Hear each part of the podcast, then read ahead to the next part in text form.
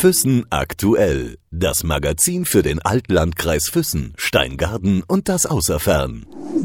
Im Gespräch mit Karin, herzlich willkommen bei uns hier in der Redaktion. Heute bist du unser Gast, Karin Kühlbacher vom Lechlife in Wengle. Ja, hallo Sabina, freut mich ganz besonders, dass du mich eingeladen hast äh, vom nahen, fernen Tirol zu euch äh, nach Füssen zu kommen und äh, in deinem wunderschönen Turmzimmer, habe ich schon gesagt, fühle ich mich wie die Rapunzel. Blondes Haar hast du ja.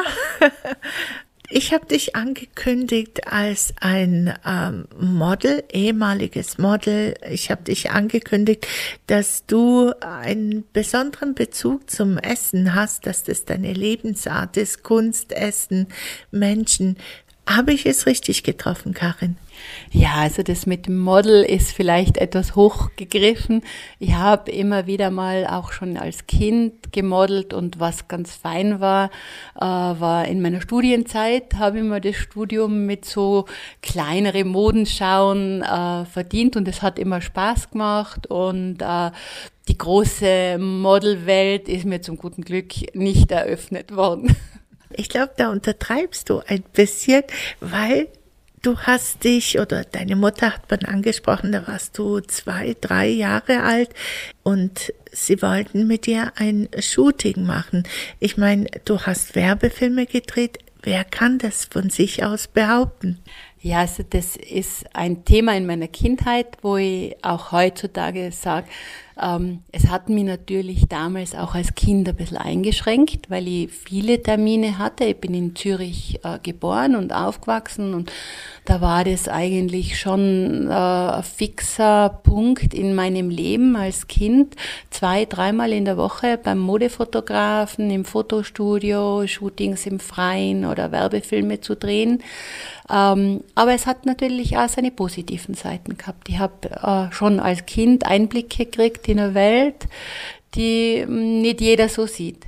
Bist du froh, dass du nicht in dieser Welt heute lebst, in dieser Modelwelt, weil wenn man so die Zeitungen aufschlägt und sieht, wie schlank die Models sein müssen, wie sie leben müssen, damit sie einfach noch abgelichtet werden, damit sie in sind und im Grunde genommen sehr einsam sind.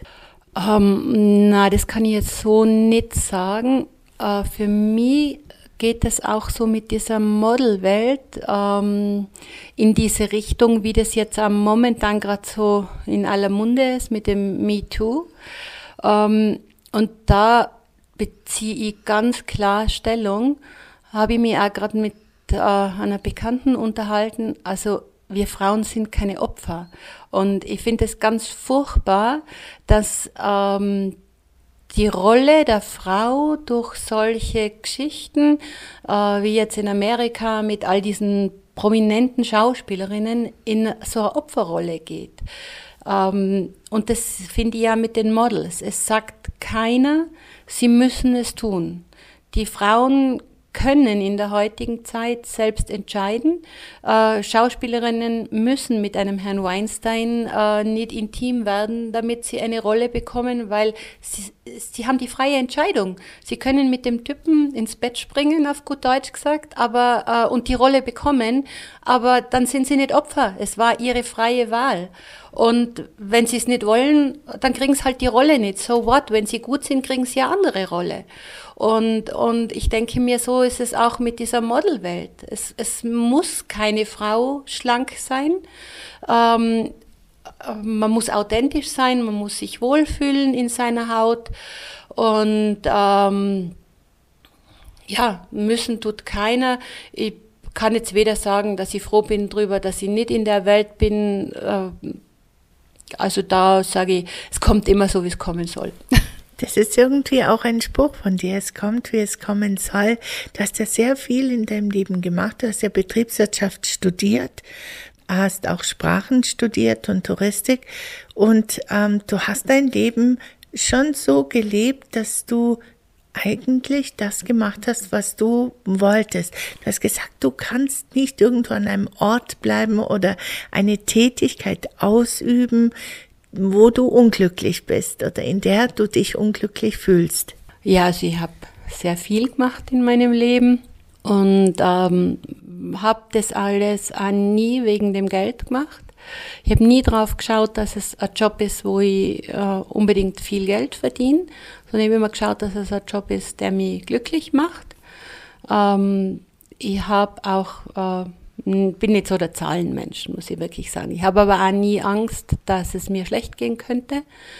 Äh, weil ich immer sage, ich finde immer was zum Arbeiten und ähm, solange ich gesund bin, äh, geht es auch. Also ich habe äh, gar keine Zukunftsängste und ähm, von dem her habe ich halt immer alles gemacht, was mir Spaß gemacht hat und so lange, wie es mir Spaß gemacht hat. Und wenn das nimmer war, dann habe ich auch ganz schnell gewechselt und was anderes gefunden. Du hast mir vorhin in einem Vorgespräch erzählt, dass du ähm, auch diese, dieses Gefühl von Heimat, dass es irgendwann mal bei dir verloren gegangen ist oder es war nicht da und du musstest dich neu orientieren. Womit hing es zusammen? Also ich bin in der Schweiz geboren und mein Papa ist Schweizer und meine Mutter ist Tirolerin. Und wir haben auch immer diese zwei Sprachen sofern man das Sprache nennen kann, äh, gesprochen zu Hause. Also Schweizerdeutsch und Tirolerisch war immer ähm, bei uns zu Hause selbstverständlich. Und ähm, ich bin dann mit meinen Eltern, wo ich elf war, von Zürich nach Innsbruck übersiedelt. Und dann äh, nach meinem Studium als Erwachsene wieder schon mit meinen großen Kindern in die Schweiz wieder zurück übersiedelt. Es war so ein ständiges Hin und Her und ich habe ein Erlebnis gehabt, da war damals von Reinhard Fendrich das Lied I am from Austria und ich bin in der Schweiz gesessen, in unserem Haus, war zwar sehr glücklich, habe aber zum ersten Mal den Video gesehen vom, vom Film von Reinhard Fendrich und habe geheult wie ein Schlosshund. Und dann habe ich mir eigentlich gedacht, so, wo ist eigentlich meine Heimat? Ich sitze jetzt hier in der Schweiz, da bin ich doch geboren und habe einen Schweizer Pass und jetzt sehe diesen Video und höre das Lied und I am from Austria und heule. Und habe mich dann mit dem äh, Begriff Heimat sehr auseinandergesetzt und bin einfach dann für mich zum Schluss gekommen, ich selber bin mir meine Heimat und vor allem meine Kinder und, und, und meine engste Familie, das ist meine Heimat und da, wo wir sind und glücklich sind miteinander, da ist in dem Augenblick Heimat. Bedeutet das, dass du dich jetzt da, wo du bist, jetzt zur Zeit in Wengle, dass das auch deine Heimat ist, dass du dich da wohlfühlst? Also ich fühle mich da wohl und ich bin da gern, aber meine Heimat ist, ist nicht Wengle, sondern meine Heimat, das ist mein Mann und meine Kinder. Und, ähm, und wenn mein Mann und meine Kinder morgen mit mir nach Timbuktu gehen, dann ist Timbuktu meine Heimat. Also da äh, sage ich, das, ähm, das ist nicht an einen Ort, nicht an einen geografischen Ort gebunden. Aber der geografische Ort, an dem ich in dem Augenblick bin, wo ich bin, das ist mein selbstgewählter Ort. Und da habe ich halt immer das Gefühl, muss ich für mich haben, diese Freiheit zu haben, auch morgen entscheiden zu können, dass ich woanders auf dieser Welt hingehe. Wenn ich dich so anschaue und wenn ich mit dir rede, jetzt kennen wir uns doch einige Jahre, hatte ich immer das Gefühl, du bist ein in der Seele schon irgendwie so ein Hippie. Außen anders und in der Seele so in deiner Art so ja so freiheitsliebend so ist das, täusche ich mich da? Nein, nein, das ähm, wäre schon mein Zeitalter gewesen. Also so Ende der 60er Jahre, Woodstock, äh, ja, das wäre schon meins. Und eben diese, dieses bisschen, ich sage auch immer, ich bin so ein kleines Hippie-Girl immer geblieben, wenn ich jetzt schon über 50 bin. Ähm, ja, ich bin sicher sehr freiheitsliebend, äh, eher unkonventionell denkend. Und man eckt natürlich auch immer wieder an mit diesem Leben, Lebensstil, aber es ist halt meins. Wie meinst du das mit dem Anecken? Ja, ähm, man, man das ist schwer zu sagen. Das, ich kann das jetzt nicht auf eine, eine konkrete Situation beziehen. Das ist halt einfach so ein Gefühl, dass man schon merkt, man lebt vielleicht ein bisschen anders wie andere ähm, und da halt manchmal auch ein bisschen schräg angeschaut wird. Aber man gewöhnt sich dran.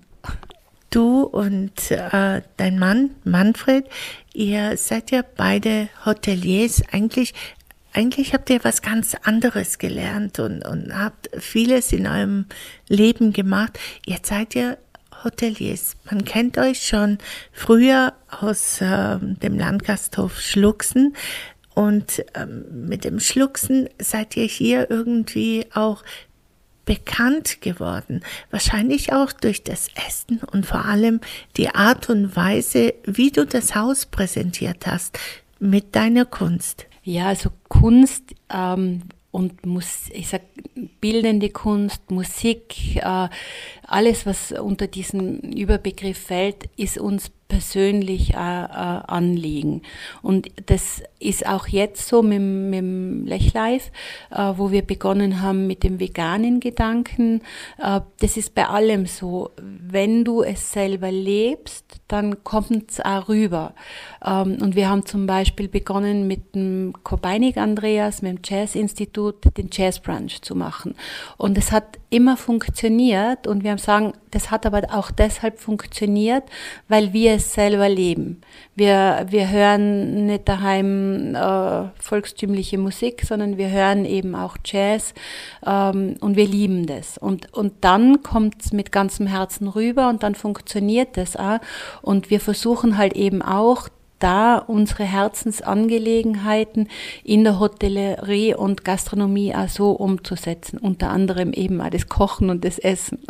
Ihr seid ja kein veganes Hotel, aber ihr habt eine extra Speisekarte mit vegetarischen und veganen Gerichten drauf. Ist es ein Trend oder äh, findest du, dass das auch eine Art Lebensart ist oder Lebensweise, die man schon verkörpern muss, um das nach außen zu tragen? Ja, also es ist sicher äh, ein Lebensstil des Vegan. Ähm, wir haben bereits vor fünf Jahren begonnen, ähm, uns vegan zu ernähren, ähm, leben das auch selber, auch unsere Kinder. Ähm, es war oder ist nach wie vor ein Trend, der allerdings auch schon wieder ein bisschen am Abflachen ist, aber es, äh, es ist ein guter Trend. Weil ich sage, ähm, wenn halt jetzt auch ein paar ähm, wieder überschwappen und wieder sich äh, omnivor, also traditionell ernähren, dann, dann ist das auch okay, aber es werden sicher einige dabei bleiben. Und ich denke mir, ähm, es ist ein notwendiger Trend. Aus ethischen und umweltpolitischen Gründen ganz ein wichtiger und notwendiger Trend, um für unsere Kinder, Enkelkinder, Urenkel die Erde nur lebenswert zu erhalten und um einfach aus ethischer Sicht ähm, Tierleid zu vermeiden. Bedeutet das, dass du aus diesem Grund dich vegan oder deine Familie sich vegan ernährt oder denkst du auch manchmal an ein saftiges Schnitzel oder ist es dann gar nicht mehr in deinem Kopf verankert? Oh, doch. also ich, wir waren wirklich, sage ich, Fleischtiger vorher, äh, auch klar in der Gastronomie, Schnitzel und so weiter. Ähm, und ich gebe es zu, das sind meine Schweizer Wurzeln, Berner Würstel, das habe ich geliebt. Und ähm, das ist nicht weg. Also das, äh, wenn ich mit unseren Hunden spazieren gehe im Sommer und in den Gärten wird gegrillt, mir rinnt das Wasser im Mund zusammen, weil es riecht so gut und lecker und man weiß ja, es schmeckt gut. Aber es ist jetzt einfach für mich, vielleicht hat es auch wieder mit diesem Freiheitsgedanken zu tun, ähm, ich, diese Freiheit im Kopf, die ich empfinde, äh, weil ich auf tierische Produkte verzichte, tut mir eben im, im Herzen und im Kopf vom Gefühl her so gut, dass sie auf diesen kurzen Genuss am Teller verzichte. Ist es denn schwierig, wenn du jetzt irgendwo zum Essen gehst, jetzt selbst nicht in deinem Hotel bist oder nicht in deiner Küche, ähm, veganes Essen irgendwo zu finden, weil nicht jeder kann ja wirklich mit vegan tatsächlich was anfangen bezüglich des Kochens. Wie koche ich vegan? Na, es ist, eigentlich ist es nicht schwierig, weil ich sage immer, wo ein Wille, da ein Weg. Das Schwierige ist, ähm, wenn man angesprochen wird, warum man jetzt zum Beispiel nur Reis isst oder nur Nudeln isst. Und mittlerweile geht es mir so, ich vermeide lieber die Diskussion, also ich sage schon gar nicht, ja, weil ich mich vegan ernähre, ähm, weil dann bricht gleich eine Riesendiskussion vom Zaun und man, viele Menschen fühlen sich angegriffen dadurch. Wenn man selber sagt, man lebt vegan, ähm, kommen ganz viele gegenüber sitzende Menschen dann in die Position, dass sie das Gefühl haben, sich verteidigen zu müssen. Und ähm, das, das gibt dann immer so unendliche Diskussionen, die einfach nicht angenehm sind. Und da sage ich immer, ich mache einfach das, was ich mache, äh, so gut wie ich es kann. Ich kann es auch nicht immer tausendprozentig vegan, weil ich liebe Käse. Was ich hundertprozentig, tausendprozentig bin, ist vegetarisch. Aber ab und zu ein Stück Käse esse ich, wobei mm, ich mir denke, da macht es auch die Menge und die Dosis aus. Ähm, und das gönne ich mir ab und zu nur ohne schlechtes Gewissen. Und ähm, es fällt nicht schwer. Man kann immer und überall und trotzdem sollte man das nicht dogmatisch betreiben, sondern auch noch gesellschaftsfähig bleiben. Also es gibt also Geschichten, wo ich sage, ja, wenn ich jetzt ähm, zur Oma gehe als Beispiel und die Oma bäckt mit ganz viel Liebe an Kuchen, dann ist mir die Liebe, die im Kuchen liegt, die meine Oma für mich backt, zehnmal wichtiger, als ob jetzt da nur Milch und Eier und Butter drinnen ist, weil dann isst man einfach einmal ein Stück Kuchen. Oder wenn man beruflich unterwegs ist und äh, irgendwo an einer Autobahnraststätte halt einmal einen Kaffee trinkt und ob ich jetzt da einen Schuss Kaffeesahne oder Milch im Kaffee habe oder Sojamilch oder Mandelmilch, das, das ist nicht das äh, umfassende Thema. Es ist mehr äh, ein Bewusstmachen äh, der gesamten Thematik, um die es geht. Habt ihr viele Gäste bei euch im Hotel, die ähm, diese Speisekarte, diese vegane oder vegetarische Speisekarte nutzen oder sich darüber freuen, dass es solche Gerichte bei euch gibt? Ja, also es wird auch immer mehr, das merken wir. Und da geht's dann großteils auch gar nicht darum, dass die Leute diesen veganen Lebensstil erleben. Wir haben ganz viele Gäste, die wirklich ganz äh, strikt vegan leben. Deshalb haben wir auch ein paar Zimmer, die wir vegan äh, eingerichtet haben. Das heißt also keine Wolle, kein Leder, keine Daunen in der Bettdecke und auch zum Beispiel in einem Teppichboden. Das darf kein Wollteppich sein. Da haben wir einen, einen Teppich gefunden aus Maisstärke zum Beispiel, was wieder pflanzliches Produkt ist. Und ähm, wir haben, wenn man jetzt momentan das anschaut, ungefähr 30 Prozent aller Speisen, die bei uns aus der Küche rausgehen, sind vegan, ähm, die aber auch bestellt werden von Leuten, die nicht hundertprozentig vegan sich ernähren oder die einfach sagen, einen Abend, wenn die bei uns zu Gast sind, essen die halt einmal am Braten und einen Abend äh, essen sie vegan. Und da spüren auch viele, dass es ihnen eigentlich gut tut, vom körperlichen, also vom gesundheitlichen her. Ich würde sagen, dass du so ein Näschen hast, so ein feines Gefühl für neue Trends. Ja, da bin ich aber auch manchmal der Zeit ein bisschen voraus. Das ist mein Problem, äh, dass ich mich immer ein bisschen auch an, an, an die Gegend und an das Umfeld anpassen muss, wo wir gerade sind. Also ich sag, ähm, so wie immer vorher gesagt habe, dass ich so ein bisschen ein Hippie-Mädchen bin, bin ich auch eher ein ein urbaner, städtisch denkender und handelnder Mensch. Und ähm, wobei mir das schon Spaß macht. Also so äh, optimaler Job für mich wäre so Trend Scout oder so. Das wäre sicher ganz was Tolles. Und das würde mal Spaß machen. Bist ja noch jung, du kannst es noch machen, Karin. Ja, also falls jetzt jemand von einem großen Zeitungsverlag zuhört, ich hätte bitte gerne einen Job als Trend Scout. Ihr habt ja 41 Zimmer bei euch im Hotel und jedes Zimmer ist anders eingerichtet. Und die Einrichtung übernimmst du. Ja, das ist also ein Steckenpferd von mir. Ähm, da kommt halt wieder dieses Kreative mit der Kunst und so ein bisschen zum Tragen. Und ähm, das war schon in unserem vorigen ähm, Hotel, was wir ja gepachtet gehabt haben, da haben wir das auch schon so gemacht, war jedes Zimmer anders. Und ähm, jetzt in dem Hotel auch. Also wir haben Themenzimmer, das geht vom Marilyn Monroe Zimmer über Mohnblütenzimmer, Engelzimmer und äh, ja, so hat jedes Zimmer einen Namen und ist auch dementsprechend eingerichtet. Karin, wie kommt man denn aus Innsbruck ins Meran des Tirols, sagt man, glaube ich, zu Pinswang. Wie kommt man dazu? Was hat euch beide nach Pinswang getrieben? Ihr wart in einer großen Stadt. Der Manfred hat äh, die Markthalle damals geleitet. Was war der Grund dafür?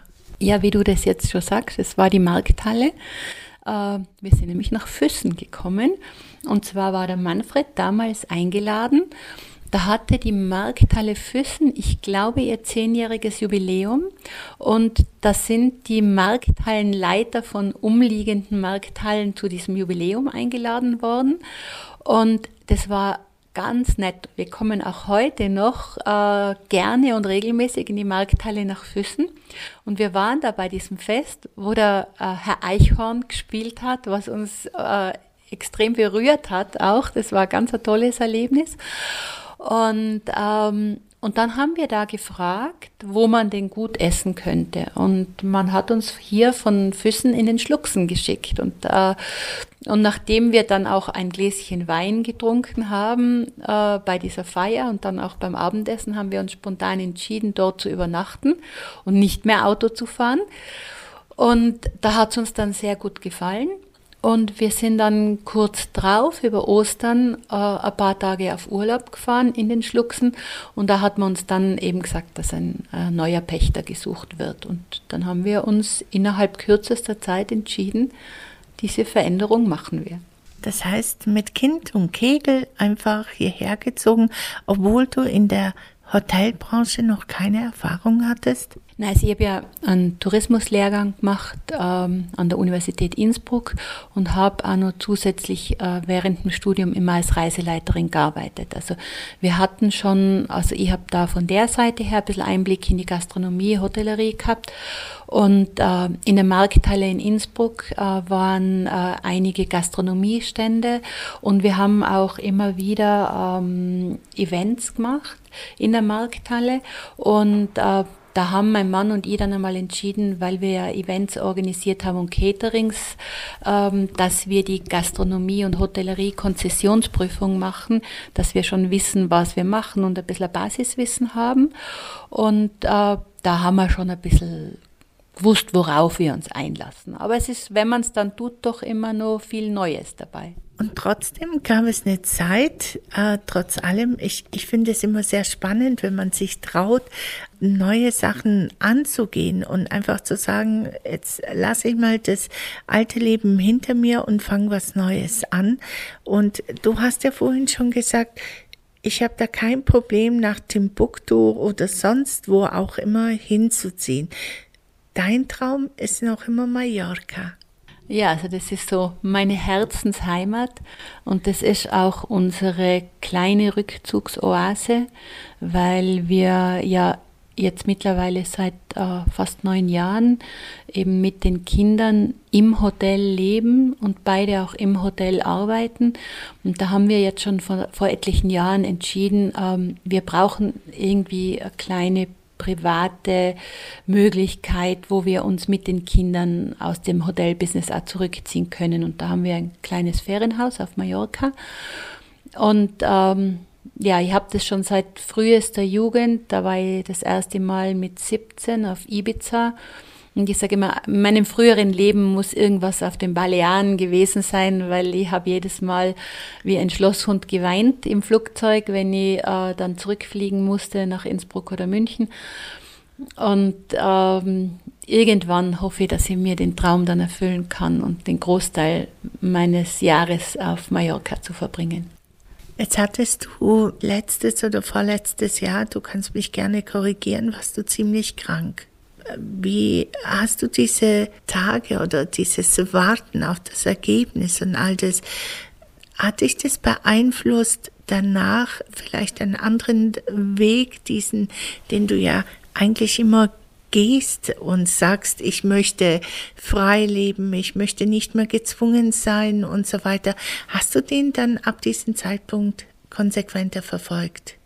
Ähm, jein, also natürlich, wenn, wenn man auf, a, auf a Diagnose wartet und, und, und auch so das Ganze wie ein Damoklesschwert über einem schwebt, ähm, da hat es schon Phasen gegeben, wo ich mich gefragt habe, äh, erlebe ich Weihnachten mit meinen Kindern noch?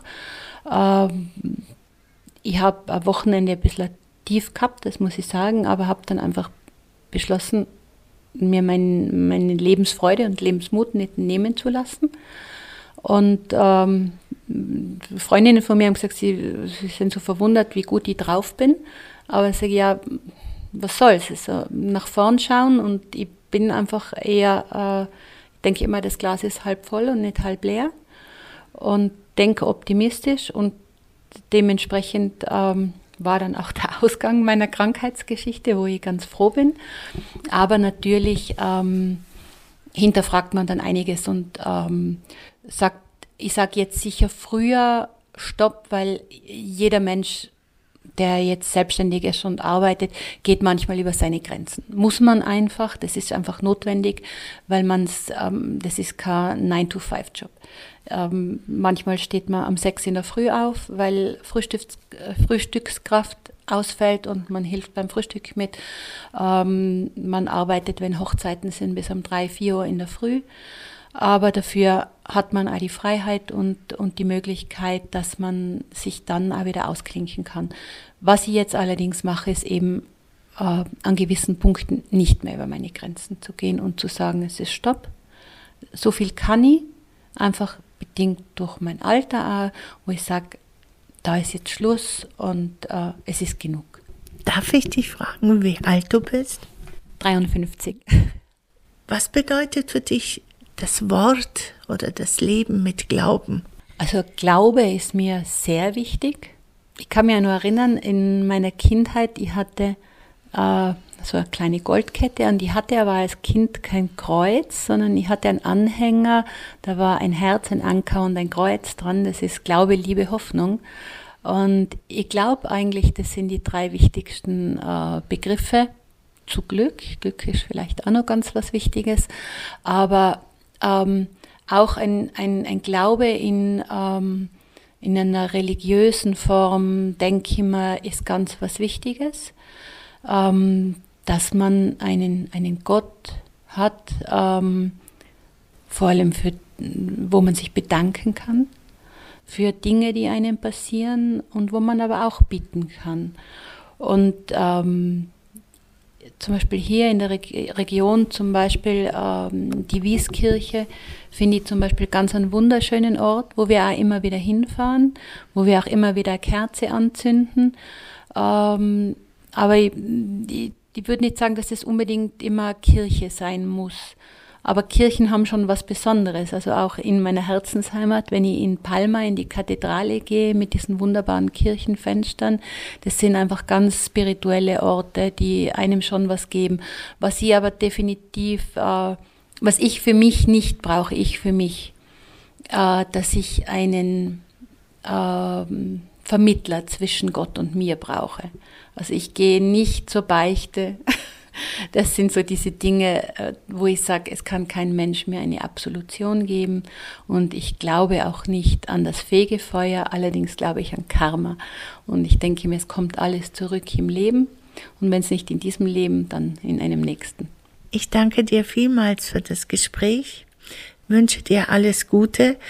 Gute Gäste, darauf müssen wir noch kommen, weil ähm, da war etwas, wo ich mir gedacht habe, oh, wie, wie kann man das aushalten, wenn die einen freuen sich, die anderen machen etwas kaputt im Zimmer, die anderen posten irgendetwas, was nicht dem entspricht. Wie geht man damit um? Dass man gerade vorhin ein bisschen was darüber erzählt.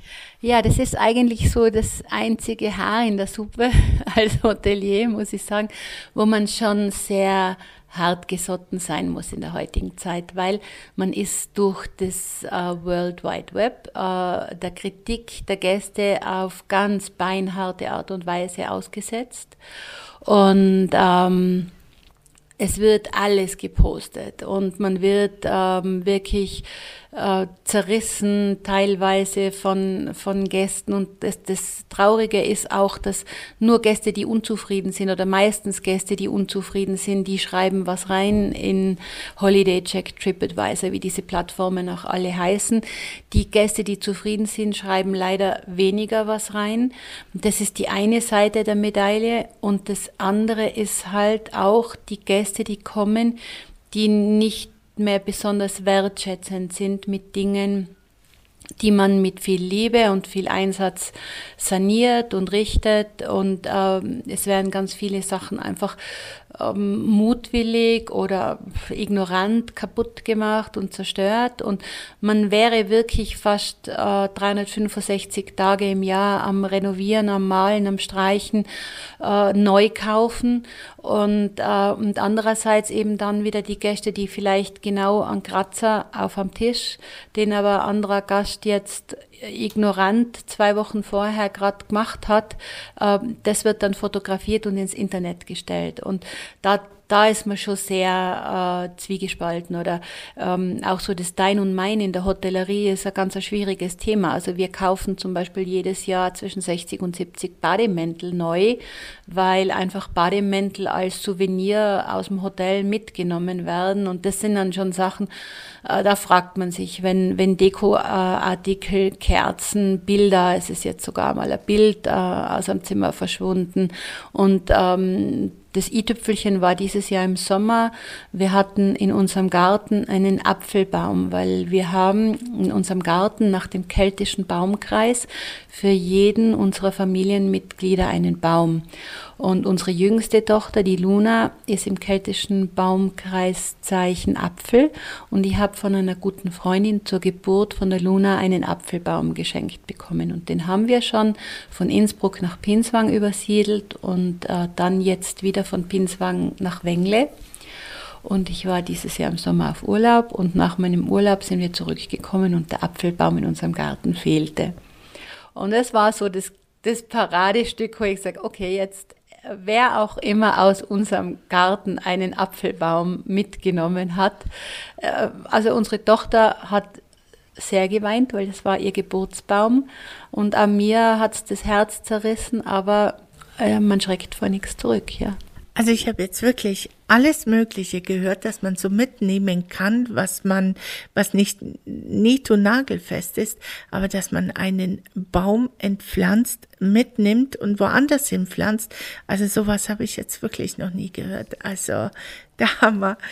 Karin, ich wünsche euch auf jeden Fall, ähm, wie schon gesagt, gute Gäste, alles ähm, Schöne, gute, Liebe und äh, vielleicht dann doch diesen Weg in dein Herzensland oder da, wo du dich wohlfühlst, nach Mallorca, dass es euch da gut geht. Danke vielmals, liebe Sabine. Es hat mich sehr gefreut. Füssen aktuell. Das Magazin für den Altlandkreis Füssen, Steingaden und das Außerfern.